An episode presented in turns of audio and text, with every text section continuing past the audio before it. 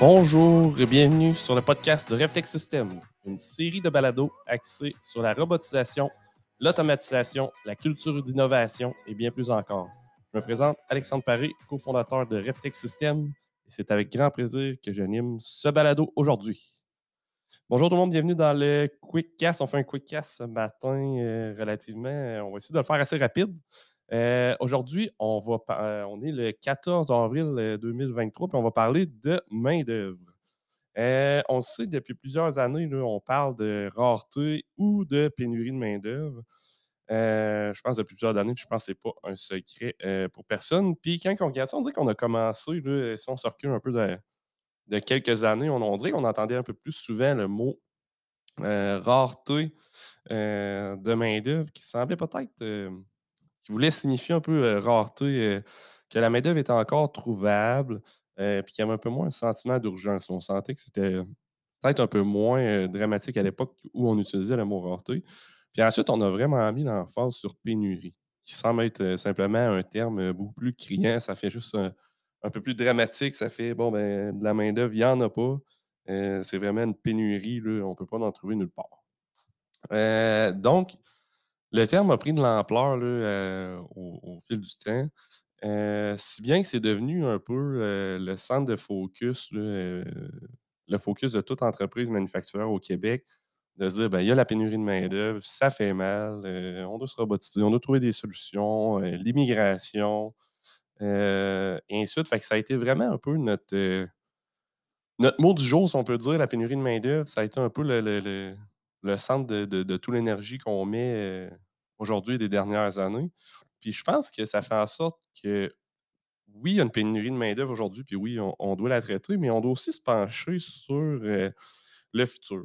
Puis là, aujourd'hui, on sent un, un certain ralentissement économique, ou plusieurs parlent d'un certain ralentissement économique. Donc, on voit un peu plus de gens se pencher sur le futur de la pénurie de main-d'œuvre. Est-ce que, notre, mais est-ce que le ralentissement économique va venir euh, un peu euh, contrebalancer cette pénurie de main-d'œuvre puis va un peu soulager euh, nos manufacturiers québécois? Ça nous apporte aujourd'hui à se pencher vraiment euh, sur qu'est-ce qui va arriver avec la main-d'œuvre dans le futur. Euh, en gros, là, ce qu'il faut faire attention, c'est que oui, aujourd'hui, on a de la pénurie de main-d'œuvre qui est, je dirais, principalement causée par des usines manufacturières qui fonctionnent à pleine capacité et qui devraient même fonctionner à, plus que leur capacité actuelle. Euh, mais là, si on a un ralentissement, ce que les gens se disent beaucoup, c'est bon, ben, s'il y a un ralentissement, les, entreprises n'auront pas à surproduire. Donc, en théorie, n'auront pas besoin d'autant de main-d'œuvre. Ça devrait mettre un petit peu moins de pression à ce niveau-là. Par contre, quand on creuse plus loin, euh, vous allez voir que oui, on a un manque de main-d'œuvre, mais notre main-d'œuvre est également vieillissante. Euh, ça, c'est une autre problématique. Puis vous allez voir encore, là, on va illustrer quelques statistiques aujourd'hui, puis vous partager un peu notre point de vue là-dessus, ce qu'on voit en visitant euh, nos différents manufacturiers québécois. Euh, vous allez voir que la main-d'œuvre qui est vieillissante, là, ça met encore plus de pression sur. euh, ça va plus loin, dans le fond, que juste le manque de main-d'œuvre. Ça va beaucoup plus loin que juste ne pas être capable de produire plus. Il y a d'autres risques qui sont associés à ça, de la main-d'œuvre vieillissante, qu'on va, va illustrer au cours de ce Quickcast. Euh, quelques statistiques, quand on regarde ça euh, dans une présentation qui a été faite par la BDC, euh, des statistiques selon Statistique Canada. Les, les Canadiens de plus de 65 ans, en, en 2000, on comptait environ 13% des Canadiens qui étaient âgés de plus de 65 ans. Puis aujourd'hui, ben, la statistique de 2022, on parle de 19 Fait que c'est le 1 cinquième de la population canadienne qui est âgée de plus de 65 ans. Euh, on le sait que 65 ans, on approche souvent de la retraite. Euh, au niveau des travailleurs qui partent pour la retraite, la statistique euh, qui, a été présentée était qu'en l'an 2000, 125 000 Canadiens par mois en, en moyenne partaient pour la retraite. Puis en 2023, on parle de 265 000 euh, travailleurs par mois euh, environ. je pense que c'est la statistique qui était de février 2023, euh, partent à la retraite. Quand on regarde ça, c'est plus du double de personnes qui partent à la retraite.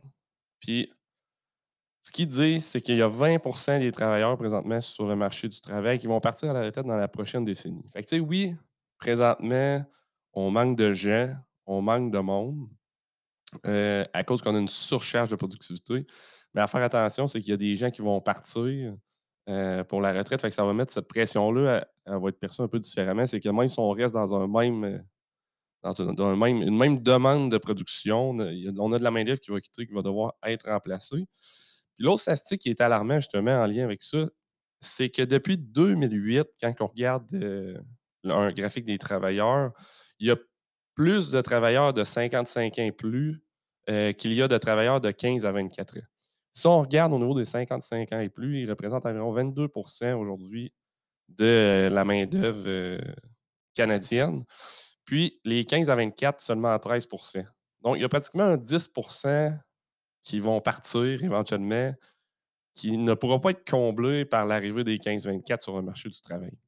Donc, oui, quand on regarde la statistique, là, on se dit ça va être inévitable de robotiser, d'automatiser, de numériser. Ça, c'est sûr et certain parce que déjà là, quand on regarde, même s'il y a un ralentissement économique, euh, il va y avoir des gens qui vont quitter, puis c'est un 10% qu'on ne sera pas capable de combler. Donc, on n'aura pas le choix de robotiser, automatiser, numériser. Fait que c'est important que même aujourd'hui, de continuer notre plan, notre planification stratégique vers le numérique, vers l'automatisation pour bien s'aligner pour le long terme. Parce qu'on le sait très bien, comme on a discuté dans d'autres podcasts, un projet de transformation numérique, d'automatisation, ça ne se fait pas en une journée. Donc, c'est important de garder le focus là-dessus. Puis, euh, l'autre chose qu'on voulait dire, c'est que ceux-là qui partent avec la, partent avec la retraite vont partir avec vraiment beaucoup. Ils vont partir avec l'expérience de plusieurs années de travail. Ils vont partir avec euh, l'expérience dans le procédé manufacturier.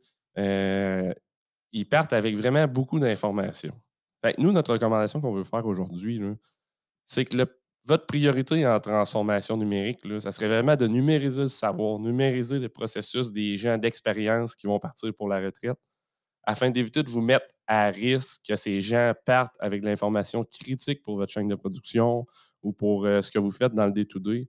Puis aussi vous donner une bonne flexibilité d'embauche, être moins dépendant des ressources qualifiées ou des ressources qui auraient déjà cette expérience-là qui a été acquise par la main-d'œuvre qui s'en va à la retraite dans les dernières euh, années.